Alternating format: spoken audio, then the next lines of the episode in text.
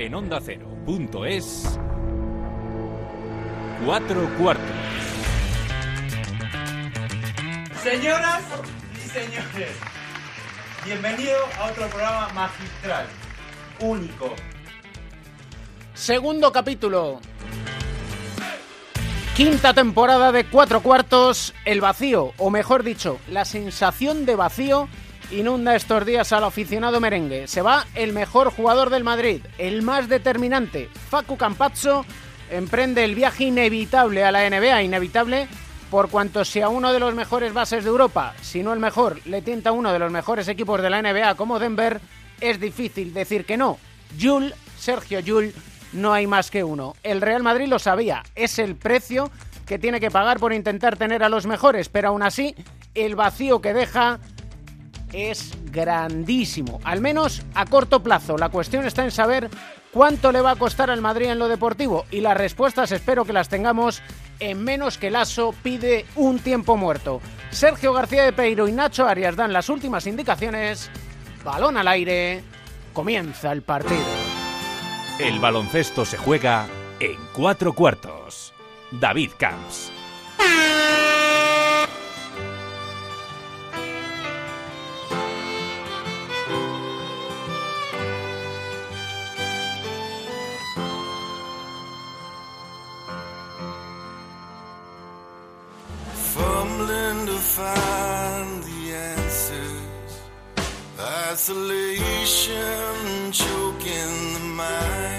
Intentamos encontrar las respuestas y para ello nuestros sabios, analistas, José Luis Llorente, Pepe Catalina, Pepe Catalina, Joe Llorente, ¿cómo estáis?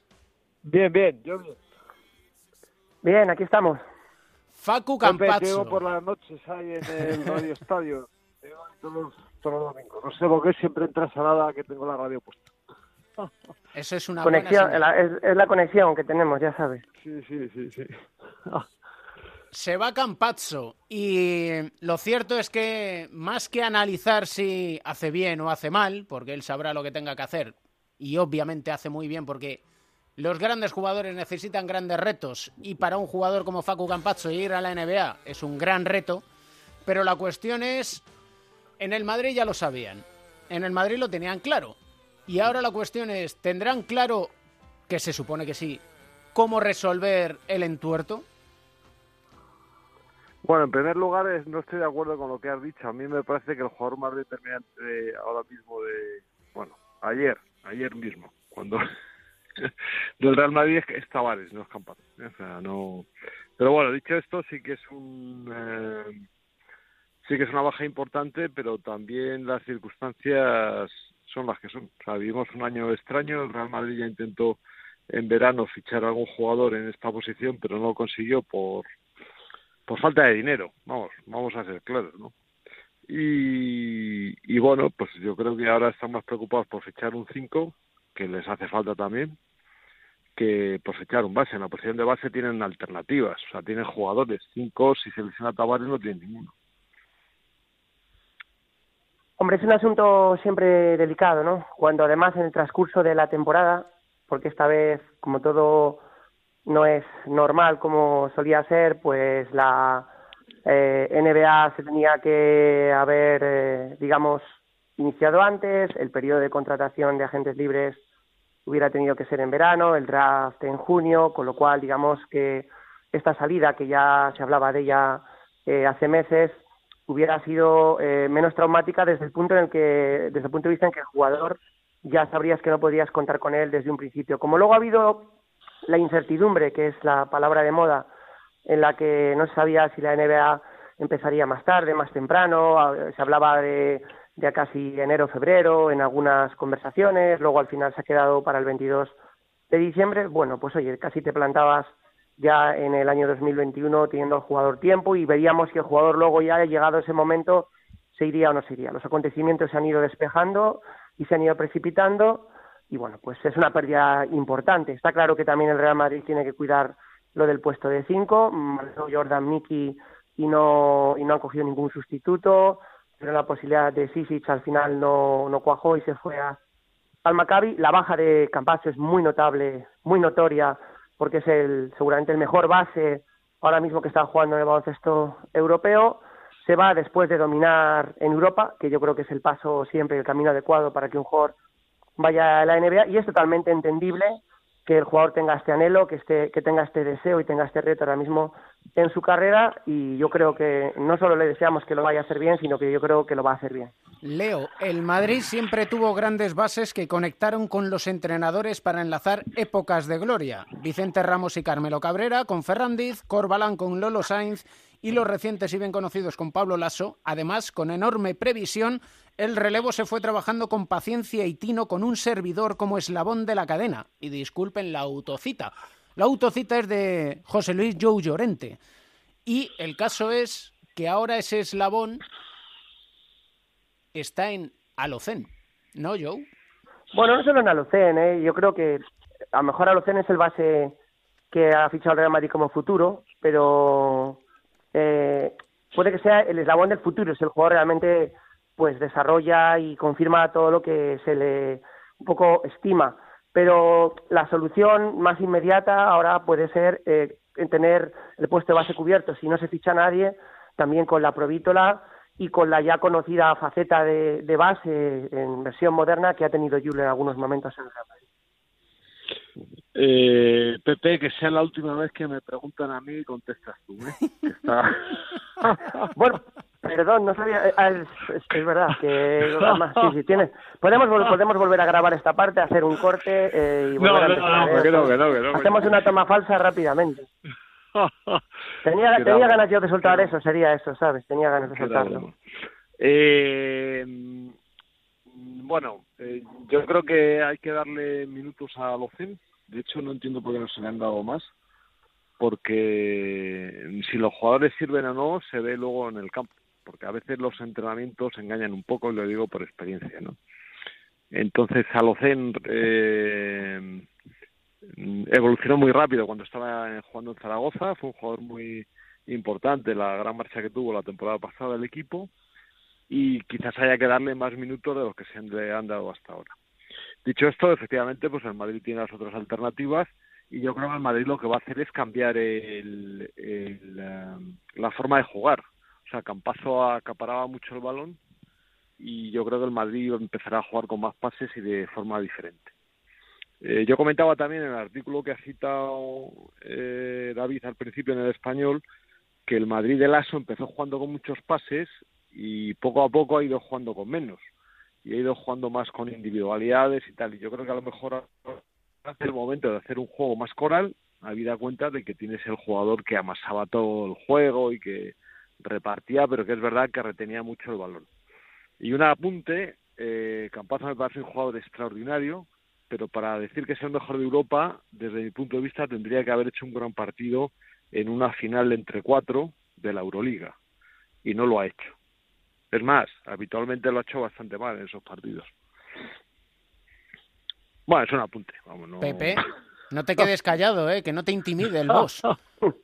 no, no es un apunte. No, no, no, no, esto no va para Pepe, esto ah, general, ¿no? Esto era un apunte, un, eh, era un... Sí, era un apunte general, ¿no? Porque aquí... Vamos, era una, una mandarina que te ha soltado el estilo el, Julia El, el, no, mejor de Europa, lo has dicho tú, lo el mejor de Europa, David. Y yo he dicho que era uno de los mejores de Europa. Lo que pasa es que yo lo que estaba haciendo, independientemente de lo que dijera Joe, era estar callado dos veces para que corrieran dos turnos y entonces poner otra vez todo en orden por haberme saltado el turno anterior, ¿sabes? Como buen, como buen alumno. En, España tenemos mucha costumbre de decir esto, ¿no? Es el mejor de tal y el mejor de igual. En España están los tres mejores, esto lo digo yo mucho, ¿no? Los tres mejores porteros de Europa están en España. Black, el del Barcelona y Courtois. Y el otro día el del Barcelona se pegó una cantada espectacular, ¿no? Y aparte es que decimos esto sin ver jugar a, no es tu caso Pepe, porque te ves todos los partidos, a los demás jugadores de los demás equipos todo el tiempo. Bueno, yo por eso, por eso, he dicho que es, por eso he dicho que es de los mejores. Creo que, que ahora mismo en la Euroliga, pues eh, Saint Larkin, eh, también un poco en esa faceta de base quizá más anotador, eh, Calates, al que, al que disfrutamos ahora en la Liga Andesa tras su fichaje por el Barcelona y bueno, el Chacho, que, que lo sigue haciendo estupendamente en Milán, bueno, pues sí, hay ahí una, una mano, un, póker de jugadores muy interesante, pero sí, él sí que es de los mejores de Europa. Que es verdad que en las Final Four a lo mejor le ha faltado ese partido que es el que te lleva ya al Olimpo, ¿no? De, los mejores. Pero eh, en cuanto a rendimiento, durante toda su etapa en el Real Madrid, al máximo nivel, pues ha demostrado que, que está... Extraordinario, no, no, extraordinario, extraordinario. y todo... Ha un nivel extraordinario. Y todo esto sin caer en una cuestión, y es que Pablo Lasso termina contrato esta temporada. Es verdad que en clubes grandes como el Real Madrid estamos acostumbrados a que los contratos eh, no, no se apuren hasta el final, normalmente. Que Pablo Lasso ya, bueno, su renovación la tiene más que ganada, eso está claro, no se puede ser eh, resultadista eh, y porque tampoco, bueno, pues yo creo que él, fíjate, hay una cosa de Pablo Lasso que yo creo que hay que valorar mucho, y es que en esta depreciación un poco de su plantilla, eh, con jugadores entrando ya en edad un poco más veterana, con todo lo que eso supone, eh, caso de Felipe Reyes, caso de Carroll, caso de Rudy, caso de Julia, bueno, pues con esos cuerpos empezando a acusar tantos años de máxima exigencia, eh, se marchó Jordan Mickey, no ha venido un pivot nuevo, eh, se, se marcha Campazo y de momento nos está hablando de un base que venga de fuera como un sustituto, seguramente por las razones que esgrimió antes Joe sobre eh, un poco la eh, compostura que quiere tener el Real Madrid en cuanto a lo económico, una época muy difícil incluso para un equipo o un club como el Real Madrid y su grandeza, y Lasso en ningún momento ha dicho no me están trayendo a nadie, se me van pero no viene nadie, creo que está siendo un señor a ese nivel, entonces máximo respeto también para Pablo Lasso a la hora de, a la hora de dirigir un poco sus, su pensar, sus ideas, sus sentimientos, eh, digamos, de, de, puertas, de puertas para afuera. Están muy comunicados los pensamientos del entrenador con los del director de la sección y, por supuesto, con el presidente, ¿no? En estos momentos la prioridad principal del club es terminar el estadio de fútbol. O sea, esto, esto lo sabemos todos y eh, bajo esta premisa, pues los equipos de fútbol y baloncesto pues hacen lo que pueden. Y en este caso, pues eh, además eh, la gente se olvida de que en estas circunstancias que, estamos viviendo, el Madrid ha perdido una fuente importante de ingresos en los últimos diez meses, quizás, ¿no? Igual, sí, más o menos. Y, y claro, ese es un problema que, que no puede solucionar. Entonces está ingresando mucho menos dinero tiene el problema de, del estadio, o bueno, la situación del estadio, y no tiene un mecenas millonario detrás que ponga el dinero como pueden tener otros equipos. Entonces, bueno, yo creo que es en estos momentos toca reflexionar sobre esto y eh, para los que son madridistas, somos madridistas, pues aceptar la situación, ¿no? Ya está, no, no se puede ganar siempre y de hecho lo peor que se puede, esta es una teoría propia, lo peor que se puede lo que se, lo que pero vamos que tampoco es muy original. Lo peor que se puede hacer en los momentos de los que los ciclos se acaban es tener mucha prisa para arrancar otro ciclo. Porque eso lo único que hace es retrasar el nuevo ciclo que vendrá. Esto lo hemos lo hemos visto muchas veces en, en el Madrid en el Barcelona bajo la idea esta que es una falacia de que es que estos clubes siempre tienen que ganar. Pues no porque si miras la historia vemos, vemos, que muchas veces no han ganado, o sea que tampoco y no ha pasado nada.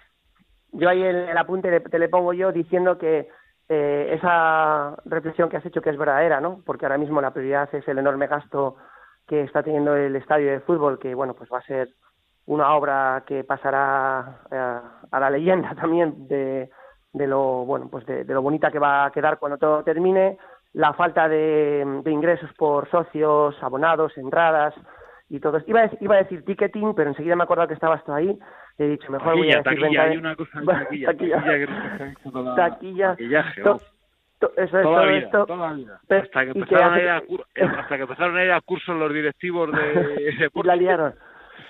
Y, y, bueno y que hay un, hay una contención del gasto pero que también se tenga en cuenta este este argumento un poco de contención del gasto eh, por todos estos motivos cuando si las cosas al final deportivamente no llevan a tener una temporada pues eh, exitosa en títulos, luego nos demos la vuelta y busquemos culpables y miremos al entrenador y cosas así. Eso también es importante, tener en cuenta este argumento tanto en lo bueno como en lo malo. La paciencia es la madre de la ciencia. Exactamente. Otra cosa es que se aplique. Otra cosa es que se aplique, sí. Y insisto que en los clubes grandes se tiene mucha prisa y además presiona mucho los los, eh, los medios de fuera y el ambiente en general, la prueba directiva se presiona y yo creo que es que no que lo mejor es pues cuando llegan estos casos tener paciencia. Vamos, yo últimamente he hablado alguna vez que coincide con él, con el director de la sección y, y está tranquilísimo, o sea, está tranquilísimo porque, bueno, sabe lo que hay. O sea, uno no puede hacer milagros y ya está. O sea, han, intentado hacer el trabajo en verano, ahora no se puede hacer ya nada y pues ya está. Si aparece algo aparecerá, pero vamos, lo que sí parece claro, porque además yo creo que lo han manifestado alguna vez también en público, es que lo que necesitan es un 5 más que un base. O sea, para el base tienen parches. Si se lesiona Tavares, no tiene que salir a Vizcamps a jugar el equipo. Pues lo llevan claro. que tú eres del estudiante. Yo no soy de nadie. a mí no me metas en embolados. Tú eres, tú eres nuestro jefe. Broma, ya, una broma, una broma. ya es suficiente. Pero lo que está claro es que sí, necesita, necesita un pivot. Y no está el mercado muy, muy, muy fácil como para encontrar el adecuado. Han intentado una puerta, pero esa puerta sigue en la NBA. Así que veremos a ver qué es lo que van encontrando. Y eso sí, seguiremos aquí analizando lo que suceda con paciencia y con mucha tranquilidad, aunque el boss a veces, a veces se enfade. No, no me enfado, que va, que va. ¿No? Como mínimo. Voy a, voy a empezar un poquito de merchandising, vamos a tener que hacer. Cuidado con esa palabra. Claro, claro. Estoy diciendo a ver si a ver si salta para cerrar el cuarto, pero veo que no salta. Yo, lo único que hago es dar un poco de picante al, al asunto. ¿eh? Nada más. Ahí está. Que no nos falte el picante. Picantillo, picantillo. Hay que alinear las salsas así un poquito. Pues quedó, quedó muy bien condimentada la cosa entonces. Muchas gracias, Tote. Un placer siempre. Igualmente. Un abrazo.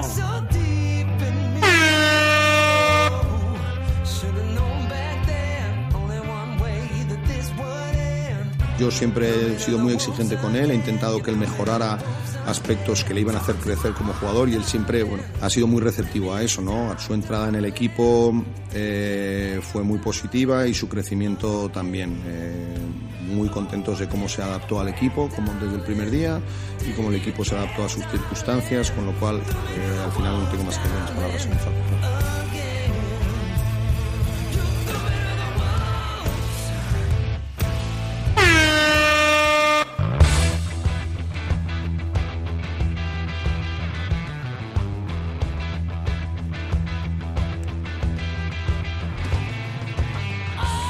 Solemos utilizar el término no necesita presentación, pero a decir verdad, el otro día estaba viendo una serie que se llama Chef's Table y estaba viendo a Albert Adrià, el hermano de Ferran Adrià, el genio en la sombra de El Bulli, y decía que tenía miedo de no ser recordado porque la verdad nadie pensaba que él fuera el creativo de El Bulli. Y entonces, para hablar con Ana Montañana, me he dicho, pues sí, la voy a presentar, porque aunque nos acordamos de ella, aunque sabemos quién es, pues conviene siempre recordar que ha sido la primera mujer en ser entrenadora ayudante de un equipo ACB, que es medalla de plata en un Eurobásquet en el 2007, que tiene bronces en el 2005-2009, en el 2010 también tiene un bronce en un mundial, que se retiró en el 2015 y que ni más ni menos jugó 129 partidos con la selección española y que además, si no estoy yo errado, está en el Salón de la Fama de la Universidad George Washington. ¿Estoy errado, Ana Montañana? ¿Cómo estás? ¿Qué tal? ¿Qué tal?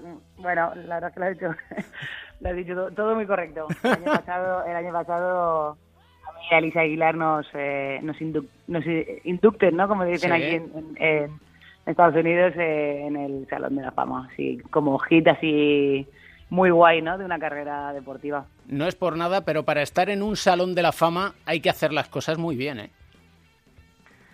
Pues bueno, eh, coincidimos en una época, primero fue Elisa, después fui yo, eh, en el que el programa era, estaba muy bien, estábamos entre las top 25 y, bueno, se hicieron cosas buenas, también teníamos buenos equipos y bueno, dejamos, como le digo yo a Elisa, ¿no? Dos españolitas fuimos ahí y al final pues hicimos que por lo menos hablaran algo de español. Y, bueno, se, se nos ha quedado un recuerdo muy bonito de, aquello. Digo que no hace falta presentación, pero yo creo que para las jóvenes jugadoras siempre conviene presentaros, ¿no?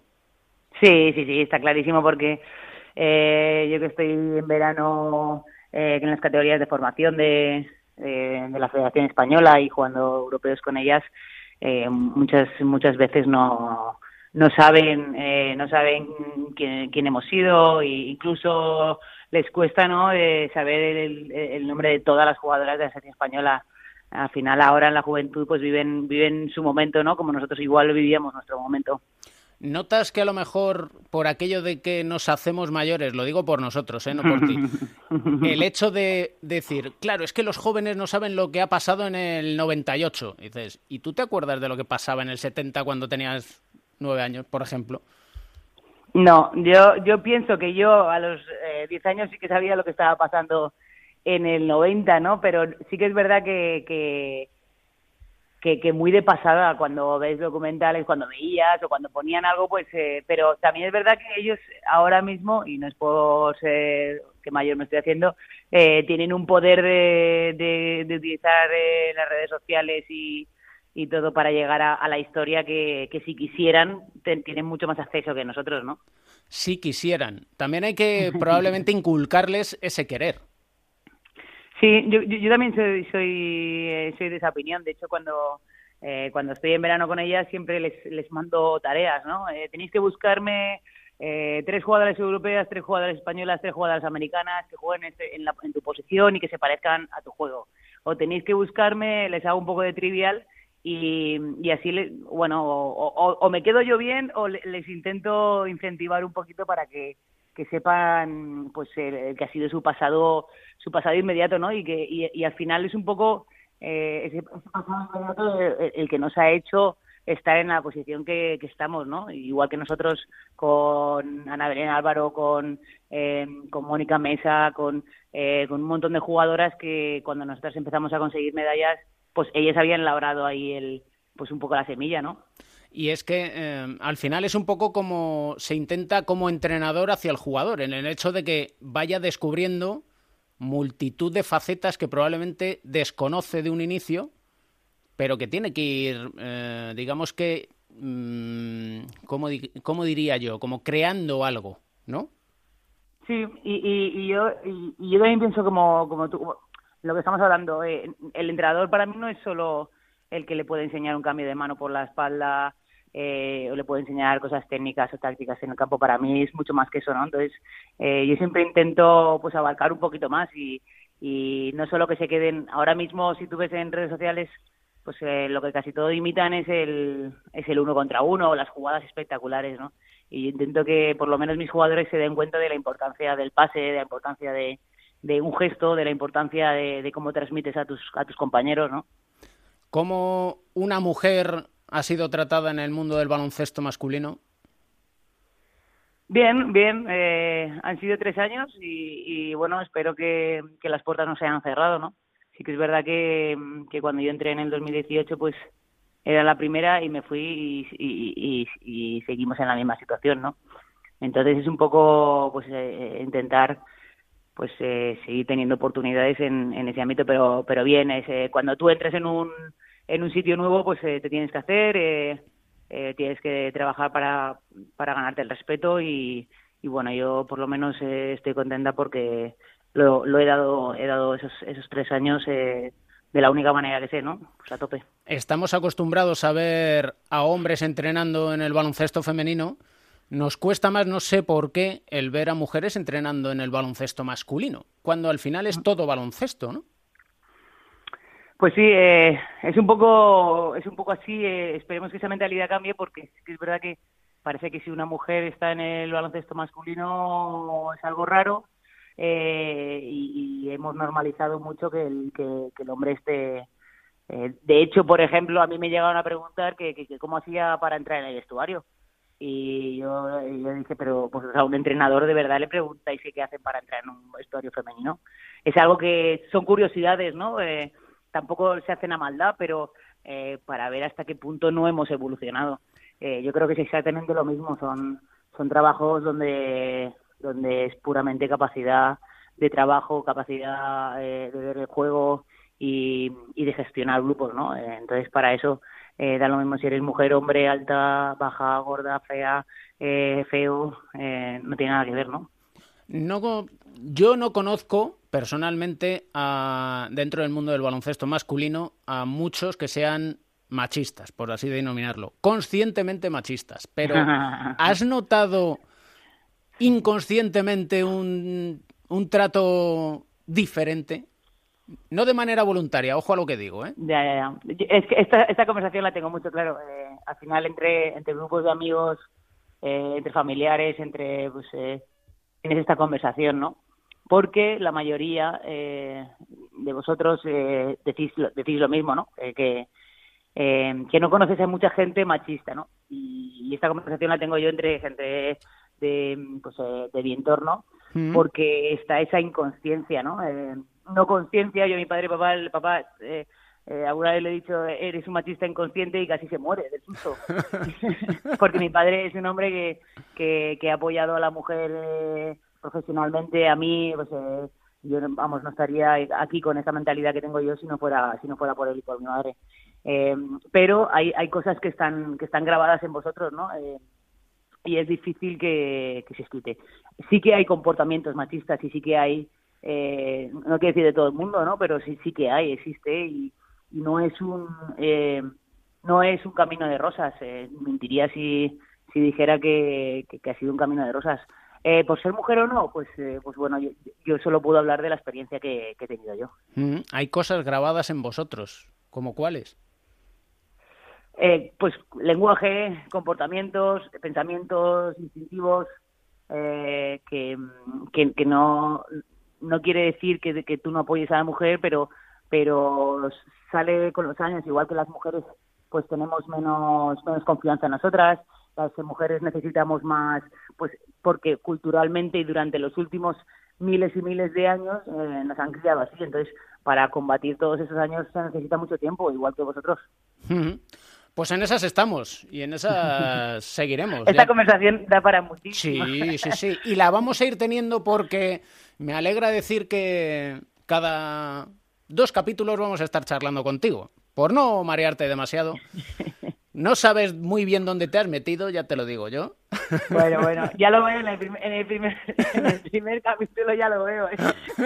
Me has metido aquí en un esto, pantanoso. Esto es terreno pantanoso. Totalmente, totalmente, ya lo veo, ya. pero, pero vamos, en peores te has visto, también te digo yo. también es verdad, también es verdad. Pero para hablar de baloncesto femenino, la Liga Femenina Endesa porque estamos en un momento muy importante para nuestro baloncesto femenino. Sí, bueno, yo creo que estamos en, una cima increíble, eh, no solo de éxitos, bueno, sobre todo yo creo que ha venido también por los éxitos de la, de la, de la, de la selección, ¿no? Eso ha sido como lo que ha puesto los cimientos porque desde que desaparecieron clubes importantes, pues ha habido un periodo de eh, que la liga femenina ha sufrido, ¿no? Eh, el éxodo de todas las jugadoras de la selección a países en Europa, pues pues debilitaba nuestra liga, ¿no? Y ahora, pues justamente el contrario, todo el mundo, menos Salva Torrens y y, y, ah, y, la pivot, ahora no me sale el nombre. ¿Quién? ¿Con Laura? No, no, no, Laura Nicos está aquí. Eh, jolín, la pivot está nacionalizada. Ah, con Astú Endur. Eso es Andur, Endur. Eh, pues eh, menos ellas dos, eh, pues eh, todo el mundo ya está en, la Liga Andesa jugando aquí en España, que son buenísimas noticias, porque hace que, bueno, para mí es el, reflejo de que la Liga ha mejorado, ha mejorado en calidad no solo en la pista, sino en todo el entorno, patrocinadores, Endesa está apoyando, es, es algo buenísimo, ¿no? Y sobre todo porque al final vemos que en los últimos años habían salido nuestras estrellas fuera de España y ahora las vemos de vuelta, como dices, por ejemplo, Ana Cruz, que a mí me parece que es una de, nuestras top. Sí, sí, sí. La gente dice, pero ¿por qué eh, o, quería, o, se quiere retirar ya o, vuelve para...? Yo digo, no, pero eh, también hay que ponerse en la piel del, deportista, ¿no? Ana lleva seguramente siete, ocho años por, por Europa en situaciones de Noremburgo, en Kurs, en, eh, son situaciones difíciles de vivir y que no son, no son países como, como República Checa, a lo mejor en Praga tú estás fenomenal, o como en Madrid, o como... Eh, entonces llega un momento en el que en el que yo creo que si la liga ha subido al nivel que, que estaba y, y han tenido eh, una lesión de rodilla y yo creo que es el momento perfecto para, para volver a encontrarse ella misma, ¿no? Y que la encontremos, porque Ana es de nuestras favoritas. Sí, sí, no, en eso, en eso no hay duda. Y em, sí que es verdad que en la liga parece que Avenida Valencia Basket lo tienen ahí, han empezado como, como un tiro. Sí, llevan 12-0 los dos y justamente empezamos la semana hablando y, y, y empezaba ya el derby eh, bueno, que yo creo que ahora ya eh, va, a va a volver a ser un, un, un derby, ¿no? Eh, la avenida Valencia Vázquez como aquellos eh, Roscasares Avenida, eh, que es buenísimo, ¿no? Girona está, está también ahí con un partido perdido, pero este, este sábado en Teledeporte, si no me equivoco, estará el, el, el Avenida allí en Salamanca contra el Valencia Vázquez, que, que los dos, uno el mejor ataque, la Avenida, y otra la mejor defensa, el, el Valencia Vázquez. Intentaré que estas cuestiones grabadas que tengo en mi interior genéticas no me, no me salgan mucho. ¿eh?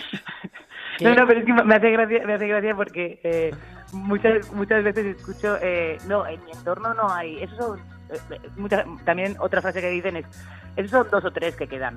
Eh, ya no, ya no. quedan, quedan más. Por desgracia, ya no hay, quedan ya no hay gente más. machista. Y bueno, bueno, vamos a ver, vamos a ver eh, si son números son así o no. No sé si hay números concretos, pero que todavía hay que seguir trabajando y mucho es una cuestión evidente. Y el que lo niegue, a lo mejor debería hacerse mirar el por qué lo niega, que esa es la cuestión principal. Llegaremos, llegaremos donde queremos. seguro. claro que sí. Un placer, muchas gracias y, y perdón por el embolado, ¿eh? Que va, que va, que va. Estamos aquí para, para, para, hablar, para hablar de básquet, lo que nos gusta. Un beso muy fuerte. Un abrazo, un abrazo.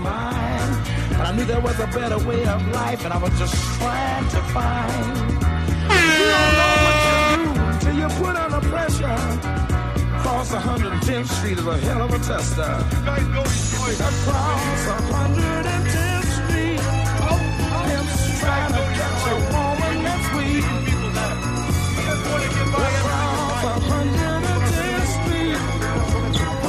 Los agresivos no les quitarán las faltas. No les quitarán las faltas. No le quitan esta falta. No le quitan este tiro. Es una mierda. Ellos juegan así. Ellos juegan así. Woman trying to catch a trick on the street.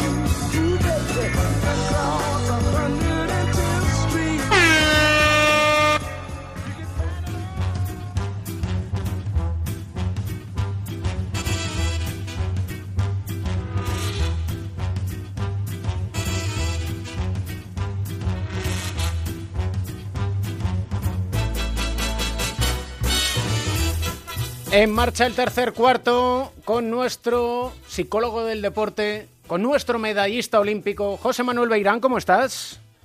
Muy bien, David.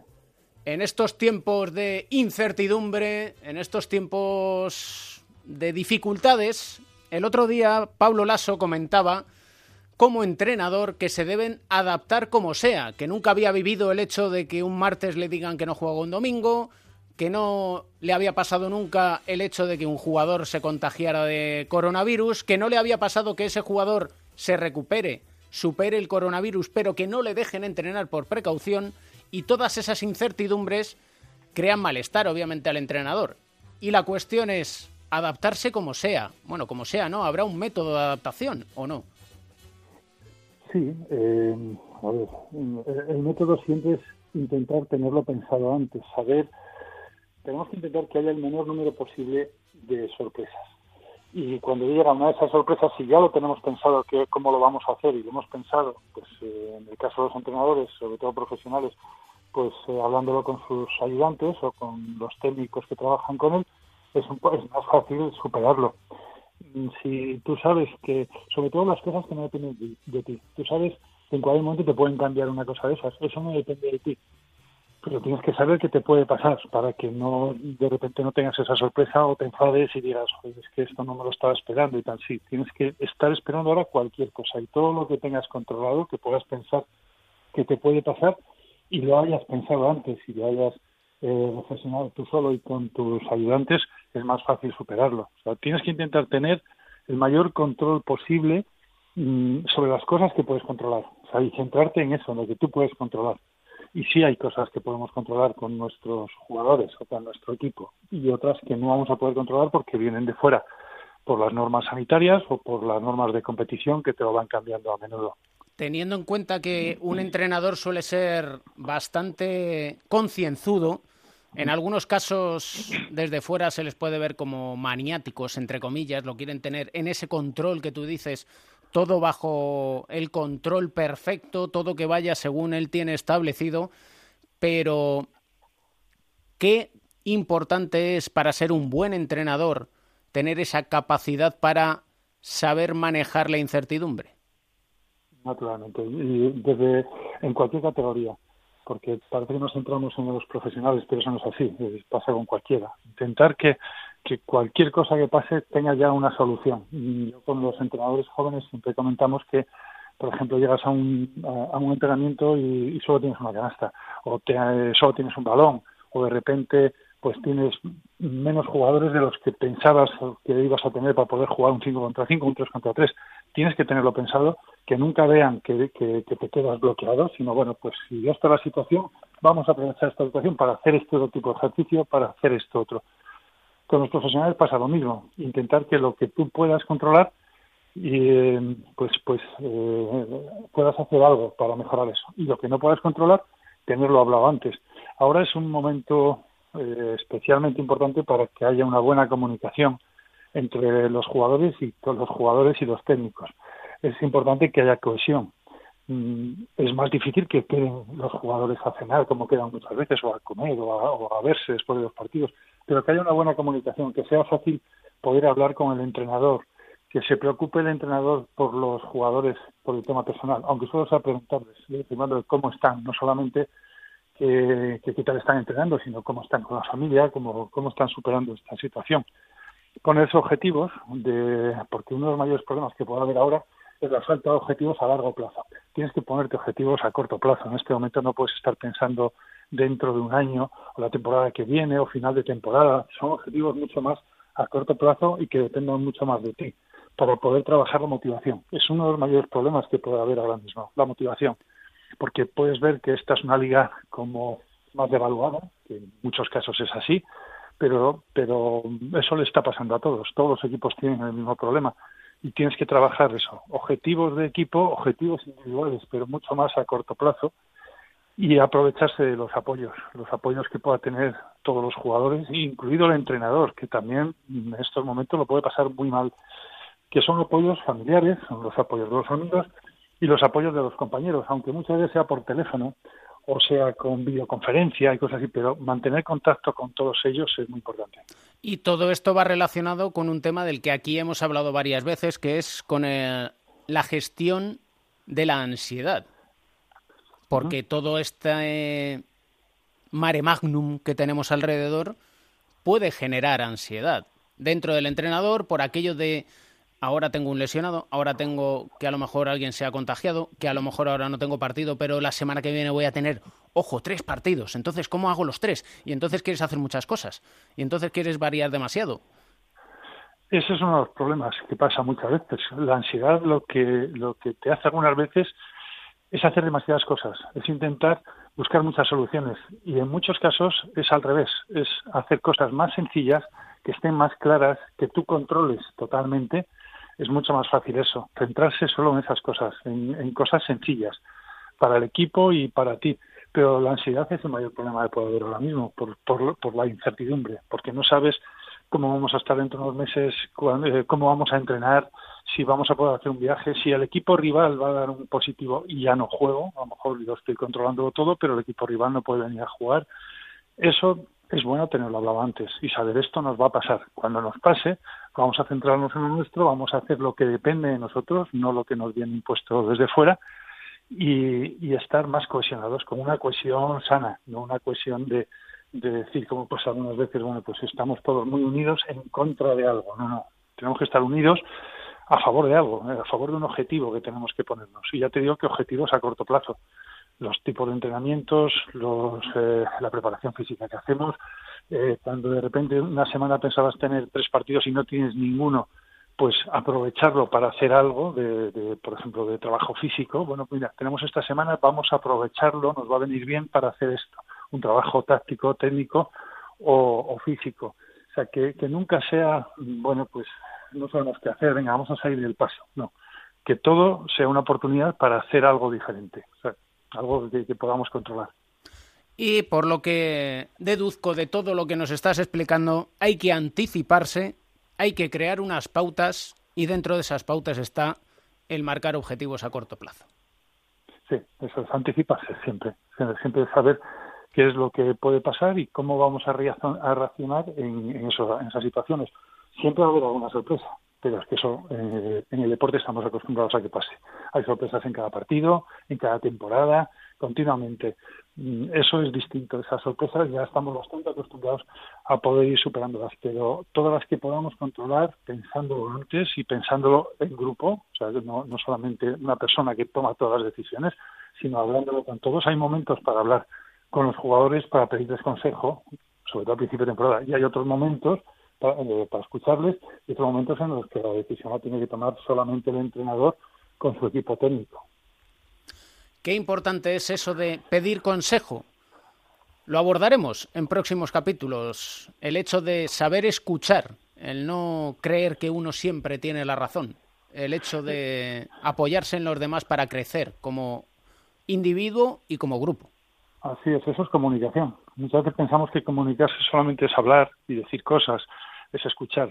Es casi más importante escuchar, saber escuchar, aunque luego las decisiones las tengas que tomar tú, que eres el responsable, pero saber escuchar y que se sientan escuchados los que están trabajando para ti, tanto tus ayudantes como tus jugadores.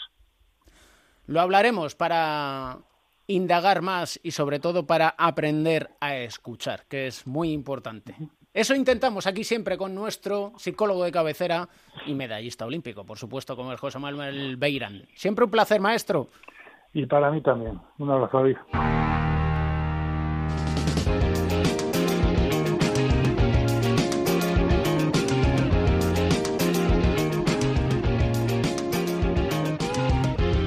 Pasado, presente y futuro es como se llama el título del disco elegido para esta sección novedosa. Bienvenido Tony Nogueras a cuatro, a cuatro cuartos, ¿cómo andas? Pues muy bien, bienvenido. Me siento en, este, en esta nueva etapa, en esta nueva temporada. Muchas gracias David, ¿qué tal? Pues muy bien, en formación podríamos denominar a esta sección porque ¿de qué vamos a hablar? Pues sí, en formación porque la idea es dar un poquito a conocer esos datos, nombres, historia un poco relacionada ¿no? con el baloncesto que viene desde abajo, ¿no? de la cantera, por así decirlo, de la formación. Y en esa formación, claro, estamos siempre, lo hablamos con Pepe Catalina, con Joe Llorente, el hecho de cuántos jugadores de formación, cuántos españoles juegan en la Liga Endesa, en la Liga Leboro, en las competiciones nacionales. Pues bueno, la idea es poner un poco en contexto, poner a la gente que, sepa esos datos, la gente que escucha cuatro cuartos, que sepa y pueda reflexionar sobre esos datos de presente y futuro que están relacionados con el baloncesto y el baloncesto que viene. Para sentar esas bases, pues deberíamos saber en la Liga Endesa, 63 eh, de los 228 jugadores que hay, es decir, un 27%, pues son jugadores formados en las canteras del baloncesto español. Eh, en la Liga Femenina, en la Liga Femenina Endesa, un 47% y en la Liga LEP un 46%, es decir, que menos de la mitad de los jugadores que disputan las distintas ligas no están formados en el baloncesto español de base. Y es que sorprende ver casos como el de UCAM Murcia, el del Vasconia, que son, digamos, la parte negativa de esta secuencia. La parte positiva está el Unicaja de Málaga. Son seis jugadores además de también la apuesta esta que han hecho durante el mes de octubre, pudimos ver ese, ese, debut de, Rafa Santos, del cordobeso, de Yannick Enzosa. Aparte de esos seis jugadores, han apostado por dos chicos de la cantera. Y bueno, al final esa es la idea, ¿no? Conocer esos entrenadores, jugadores que han nacido en el año del Mundial de Indianápolis. David, no sé si te recuerdas tú el año 2002, ese mundial que gana Argentina, pues que los jugadores que nacieron ya están eh, rozando el baloncesto profesional. Y es que nunca se es demasiado joven para empezar en la élite. Y hay casos que lo demuestran, sin ir más lejos. A todos ahora mismo les habrá saltado el nombre de Ricky Rubio o el nombre de Luka Doncic o tantos y tantos nombres. Lo que sorprende es que en la liga femenina endesa haya solo 82 jugadoras de las 172 que hay. Eso es lo que más sorprende. La verdad que viene una generación muy fuerte por detrás, eh, la generación del 2002 que estamos diciendo, viene con jugadoras con una, una proyección larguísima, pero es verdad que ese, ese salto, que lo veremos durante lo largo de la temporada en esta sección, muchas de ellas tienen las vistas puestas en el baloncesto universitario americano y muchas jugadoras, muchas historias están vinculadas con el baloncesto americano porque viendo las pocas opciones que hay aquí, eh, cruzan el charco y jugadoras como Marta Morales o Noa Saña, de la jugadora de Vigo, que son jugadoras muy interesantes de la selección U18 ahora mismo, pues ya se están planteando si van a continuar en España o van a dar el salto a los Estados Unidos. Y es que además de el baloncesto también se tienen que formar, porque las cosas no están como para quedarse solo con una cuestión. Pues poco a poco nos irás diciendo nombres, nombres propios para que les pongamos cara y para que nos vayamos haciendo una idea del futuro que viene por delante y sobre todo del presente, porque es presente y futuro y siempre mirando al pasado. Hay un baloncesto interesantísimo en el, en el, en el futuro de este baloncesto, jugadores como Maronca que ha debutado ya, Jan Montero que ha debutado con Gran Canaria, Marc Peñarroya que después de debutar en la temporada pasada, está este año trabajando en Liga, en Liga EVA, Mateo Españolo, Tisma, Anderson y nombres de entrenadores y de gente que está trabajando en el baloncesto de formación y que va a hacer que nos divirtamos mucho en los años que nos quedan por delante. Bienvenido a esta tu casa. Muchísimas gracias por contar conmigo y nos vemos muy pronto.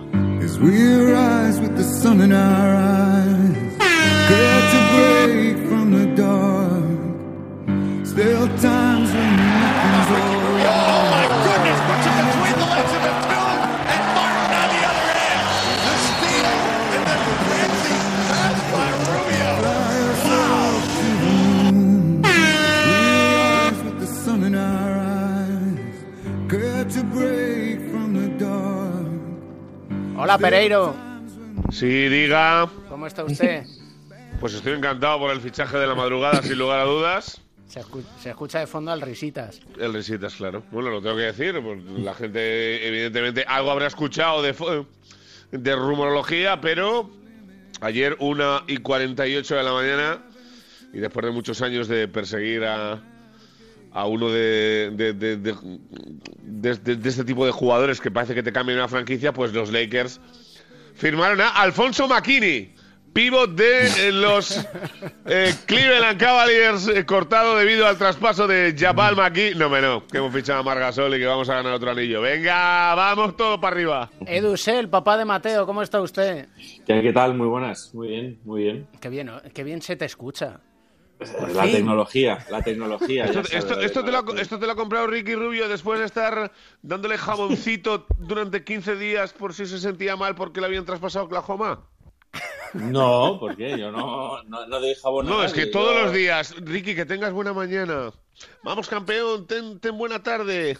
Venga, te deseo la mejor de las noches, macho. No recuerdo haber hecho eso. Es verdad que Ricky eh, le puedo considerar un buen amigo y siempre uno se alegra de cuando a un amigo le van las cosas bien o, arranca épocas de, cambio. Y yo creo que la llegada de Ricky a Minnesota, eh, pues bueno, es un, es un nuevo reto, cierta ilusión, eh, un equipo que será muy divertido de ver y nada, deseando volver a verle en las canchas. Me hace pues mucha gracia cuando... O sea, a ti por lo que sea, ir, a Oklahoma como que te generaba desazón, ¿no? Hombre, mal, rollo, mal rollo daba.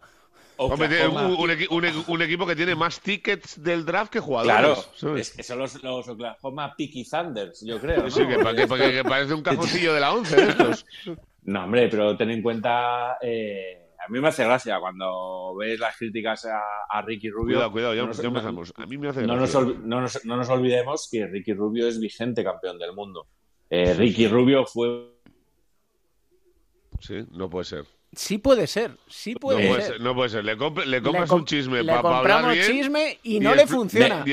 No, me, me- me han llamado por teléfono, no sé quién me llama. Ah, ahora. claro. Eh, Ah, Ricky Rubio. Ricky, será Ricky dándote Eh, las gracias. Sí, o Jeff No. Tick. Entonces, eh, bueno, pues eh, yo creo que, que hay que mostrar cierto respeto a quien se lo ha ganado en, en la cancha. Y Eso Ricky es. Es, es uno de ellos, es vigente campeón del mundo, eh, que, no, que no es nada fácil. Eh, para mí, uno de los líderes de los Phoenix Suns, que fue el equipo que anillo al margen de Pereiro para no mosquearle. Claro, igual, eh, igual- fue- igualito fue el 8-0 que ganar la NBA, eso es. fue para mí el equipo más divertido de ver eh, y eso, eh, los equipos que no se edulcoran la vida a tantas horas, a altas horas de la madrugada es de, es, de, es de agradecer. Ya te han mandado tres camisetas. Y, y bueno, pues en esas estamos. en esas Ponemos en situación, además de el fichaje de Marc Gasol por Los Ángeles Lakers, lo cual ya nos lleva a soñar y soñar es gratis. Con ver a su hermano Pau también vestido de Ojalá. púrpura y amarillo. Ricky Rubio fichando o volviendo a Minnesota. Tenemos a Juancho Hernán Gómez, 21 millones de dólares, tres años en Minnesota. Merecido por Juancho Hernán Gómez. Sí, bueno, vale, pero un atraquito igual. Sergio Eh, Ibaka, Pues, pues eh, Pereiro, a mí, a, mí, a no me parece que, es- que sea un atraco. ¿eh? Que no, mí- que no, mí- que no, que, que es un, tre- es un 7x3, que no es de ninguna locura, hombre, que está, Ah, muy, por está eso. muy bien. No, no, pero que había cierta discrepancia y a mí me parece que ha firmado incluso Por un, poco de- por, un, un poco por debajo de mercado. Yo- luego, luego, luego te cuento los cuatro atracos, no te preocupes. Ese no es ninguno de, ese, ese- ese no es alguno ese no- en los Lakers. ese no es ninguno de ellos. Sergio Ibaka, 19 millones, dos años en Clippers. ¡Fuera! Y Billy Hernán Gómez, Buah, apenas dos millones por los Pelicans. Es un poco así un chocolate del Lori, ¿no? Ahí es lo que a mí es el fichaje Me da un que más tufo de miedo, esos que no le que vemos más jugar hasta da. febrero. Es- eso es lo que me da miedo a mí. Bueno, no tiene, han fichado a Steven Adams, eh, que viene de, de los Peaky Thunders. Y, tienen a Jackson Hayes del año pasado del draft, que bueno, no es que juegue mucho, pero estando eh, tan, Billy tiene tan mala suerte que igual se pone a jugar 20 minutos por partido ahora. ¿eh? Bueno, yo, creo que, hombre, Billy, desde luego, para mí es un jugador que vale más de esos dos millones y medio. Eh, a mí me parece un jugador que, que, que tiene un talento brutal. Eh, yo creo que merece muchísimo más que ese dinero y más viendo los atracos que han dado algunos jugadores. Eh, lo que sí te digo es que yo creo que debía tener alguna otra opción que fuera un poco mejor en lo deportivo, eh, pero mm, creo que no es una mala apuesta. Te la juegas a un año en un equipo en el que mm, a priori deberías tener minutos, ¿no? Como pareja de, de, de y bueno, a ver ahí lo que te revalorizas para el siguiente mercado. Hombre, luego también es una lotería firmar por un año por dos millones y medio también, ¿no? Si tienes una lesión o algo es, es complicado, pero yo creo que mercado no le debería faltar a, a Billy. ¿Y los atracos cuáles son, Pereiro? Bueno, que de- de- estamos hablando de equipos que han tenido que poner personal de seguridad en la puerta para cuando empiecen los entrenamientos porque son auténticos ladrones. O sea, eh, vamos allá. El primero, Jordan Clarkson ha renovado por otros 12 millones cuatro temporadas en Utah. A mí me cae muy bien porque jugó en los Lakers, tiene cara de niña, es, un- es, es maravilloso, pero. Eh, el de, Gordon, eh, Gordon. el de Gordon Hayward en, en- en- en Charlotte, que me lo expliquen. O sea, normal que rechazara 33 millones de una temporada porque ha vuelto a firmar otros 30 por cuatro de ellas. O sea, incomprensible. Lleva tres así, ¿eh? Ojo. No, no, no, es impresionante. O sea, vamos. O sea, eh, sus padres, cuando le miran a la cara, dicen, pero joder, si tiene cara bueno. O sea, este cuando negocia, ¿qué hace? O sea, se levanta y dice, te meto un guaki y sube ahí, ¿eh? O sea, yo alucino. Eh, el de Cal del Pop con los Lakers, sin lugar a dudas. Es un meneazo eh, de padre y mío, 40 por 3. hay que pagar el peaje de tener a Rich Paul eh, como agente de LeBron, Anthony Davis y compañía. Es también uno de sus niños y, y ha pegado el, el meneito. Y el último es el, el- el de ayer de Austin Rivers con los Knicks, que es que me quedé flipando en colores. Fueron 100 por 3, ¿no? Si no me equivoco. No, no, no, no. Yo creo que son 10 por 3, ¿eh? Son, a ver, no pueden ser No, no, son 10 millones por tres años. Ah, pues entonces no es un atraco. No, no, le has puesto un cero de más, le has puesto un No, cero no, de ya más. que me, me Yo había- creo, me- ¿eh? Que me había vuelto gilipollas cuando lo vi, te lo digo en serio. O sea. Es que no, es que no puede ser. Una cosa es que a mí personalmente me parece un buen jugador, Sí. pero de Es que ahí mira, estoy, echa- estoy echando para atrás, estoy viendo la- las maravillas de lo del traspaso de Margasol, Jordan Bell y Alfonso McKinney. Jordan Bell tiene un par de anillos, ¿no? Con Golden, con ahora- Golden ahora State, mismo. con Golden State, vamos, si los tiene.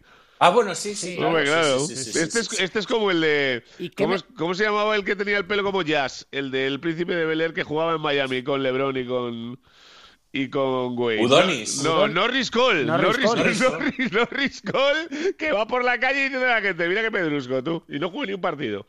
Norris Cole, si no me equivoco, también fue campeón de, Tiene dos, tiene dos, de, de- dos. de la NCA, ¿no? Sí, También. bueno, lo que quiera.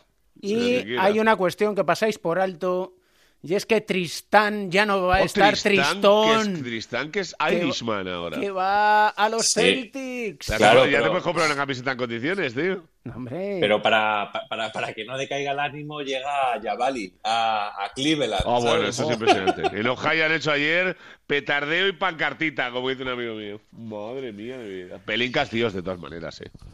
O sea, Oye, en fin.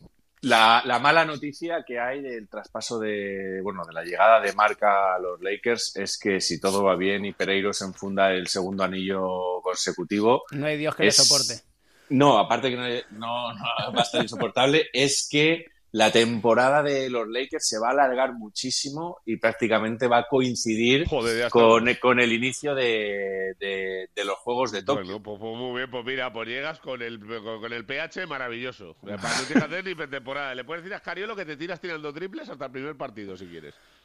Ese- esa es la, la- la- la mala noticia, yo creo, que hay. Pero bueno, yo te estaba recordando esta mañana que en su momento, en 2008, cuando, cuando Pau está en los Lakers, yo hablé con el dueño de los Lakers, con Jerry Bass, eh, en la ceremonia que le daban el MVP a Kobe Bryant, y en su día hablé con él y le comenté que lo malo del traspaso aquel era que perdía los derechos de, de Margasol, y recuerdo que él me sonrió y me dijo, bueno, nunca se sabe, nunca se sabe, you never know, you never know. Y le pregunté si habría alguna posibilidad de juntar algún día a los hermanos y me dijo, en la NBA esto da muchas vueltas, eh, you never know. Así que... Bueno, es la, pri- es la, prim- la primera camada de hermanos que juegan en el mismo equipo, ¿no? O sea, Sí, sí. Ya, ya En los Lakers, sí, sí, sí, Eso es, en los Lakers, sí, señor. Eh, mi equipo no, porque los Morris han firmado los dos por Clippers otra vez. O sea, es que estos dos son de locos. ¿eh? ¿Qué tirria le tiene a los Clippers? No, no, no, no le puedes tener tirre a algo que no existe, que no tiene sitio para jugar y que, y que su palmarés es como el mío Cero. en la NBA. ¿sabes? Edu, dejamos historia de superación para el próximo capítulo y nos vamos con un temita que nos dedique Mateo. O... Claro que sí, lo dejamos a, a tus órdenes. a No, tus no, órdenes, yo lo- lo digo más que nada porque, porque se nos va. Esto se nos ha ido de madre ya. Sí, sí, sí. sí, Con. Tristán Claro, y pero, Tristón. tiene un temazo de estos con caspita, ¿no? Sí, yo creo que eh, Mateo me da la sensación de que esta elección no es de Mateo. No es de Mateo. No mientas, Edu. No, no, no, no es, no es de Mateo, pero había que ambientarlo, ¿no? La llegada de, de, de Margasol a los Lakers, yo creo que el temazo por excelencia de California, de Mamas and de Papas.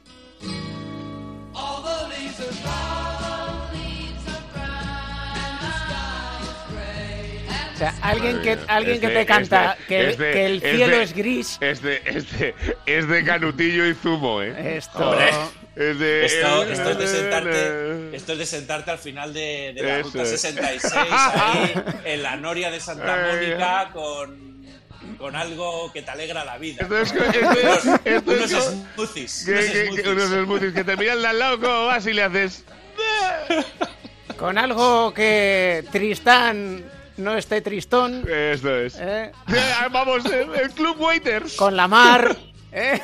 Con la mar. Are you Are you feeling me? Uy, la de hoy es de las mejores, ¿eh? Alfonso McKinney, niño. Ay, la rasta. La ra- Qué grandioso. Señores, sean buenos y temerosos de Dios. Y ¿eh? Camps y yo pensando que teníamos que hacer un bonus track el martes. No, Venga. no hay bonus track No, en este señor. caso. Grande no hay bonus Pelinka. tracks. Eso es. Sed buenos, eh. Un beso Venga, grande, chao. bien. Chao, chao.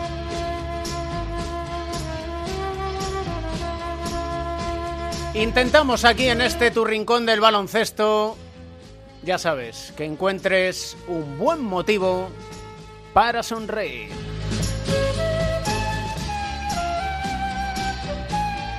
Bueno, momento emotivo como siempre, como cada vez que terminamos este programa, humilde programa. Gracias, no me queda más gracias. El próximo invitado se van a caer de culo.